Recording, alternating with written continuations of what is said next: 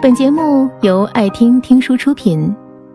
如果你想第一时间收听我们的最新节目，请关注微信公众号“爱听听书”，回复“六六六”免费领取小宠物。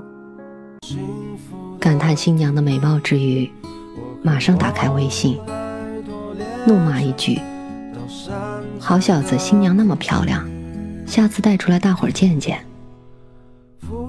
字刚打完，手指却停在了发送键。这真是我过去玩的最好的同学吗？可怜他结婚这样的事，我都只能事后在朋友圈看到。对他而言，我又算什么呢？犹豫之间，删除了所有文字，回到朋友圈，点了个赞。评论了两个字，祝好。收到回复，也两个字，谢谢。不知道什么时候，曾经无话不谈的朋友们，居然已经陌生到点赞都要犹豫再三的地步了呢。还记得刚毕业那会儿，大家豪情万丈，壮志凌云，散伙饭上，一个接一个趴下。嘴里还嚷嚷着，这样的聚会以后一年来一次。后来大家分散各地，为生计奔波。第一年的聚会就差点因为工作时间上的冲突而取消。聊天时也各怀心事，但大家知道，第一年都很苦。当时师长站出来说：“现实太残酷了，我们不能就这样被打倒。”结果他第一个被喝趴下了。自那以后，我们仿佛有了某种默契，谁也没有再提过聚会的事情。但我知道，每个人心里都想着以后过得好一点，大家再聚。就这样。几年过去了，日子一点点步入正轨，谈不上好，也谈不上坏，谁也不好意思问谁最近怎么样。工作几年，经历了大大小小的公司，见识了各种各样的老板和客户，也结交了不少热情的同事，圈子扩大了不少。只是我们的交友变得越来越功利，谁说了算，我们便多听听谁；谁关系硬，我们就多亲近谁。只是那些热情温暖的同事，在我离职以后，大家也再没了交集，多少有几分可惜。不知道他们是否也曾惦念过我这样的少年。渐渐的，社交从线下走到线上。我们在朋友圈晒晒美食，发点旅游的风景照。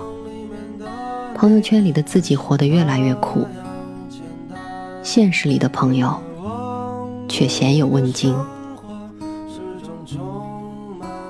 那些曾经隔三差五、家长里短的讨论组，渐渐沉默了下来。取而代之的是不断刷屏的广告和不厌其烦的推销。讽刺的是，只有他们会在每个节假日第一时间发来祝福，希望你周末愉快，提醒你天冷加衣。有人说，旧朋友不知我的新处境，新朋友不知我的旧脾气。到头来。旧朋友变得沉默了，新朋友却始终陌生。但我告诉自己，与人相处的原则是不能变的。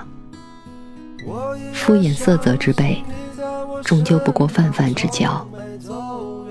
我始终相信，用真心才能换真心。有这样一个故事，有个人很有爱心。尽管自己也不宽裕，但非常同情一个长期住在自家附近的乞丐。每个月施舍他一百块钱，乞丐很感激。两年后的一天，他这一次给了乞丐五十元。乞丐很诧异，问他为什么比原来给的少了。他解释说，自己的老婆刚生了第二个孩子，家庭开支加大，手头很拮据，所以以后每月只能给他五十元。乞丐勃然大怒：“你凭什么拿我的钱去养你的孩子？”我总以这个故事告诫自己：不要将朋友的慷慨解囊，像乞丐一样当做是理所当然。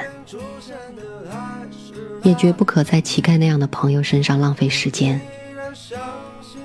那些抓不住的羁绊，不如喘口气，让彼此更轻松的相处。